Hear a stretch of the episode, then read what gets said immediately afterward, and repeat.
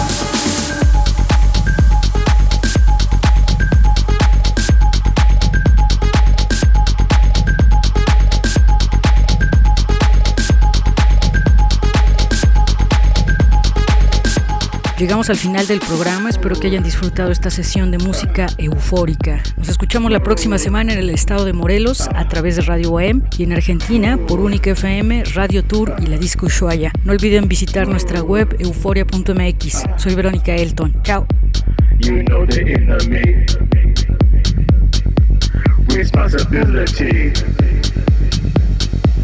This is reality. Euforia. Música electrónica. Euforia. Y sus fusiones contemporáneas. Euforia. Punto MX. El nostálgico sonido del futuro. Euforia. Euforia.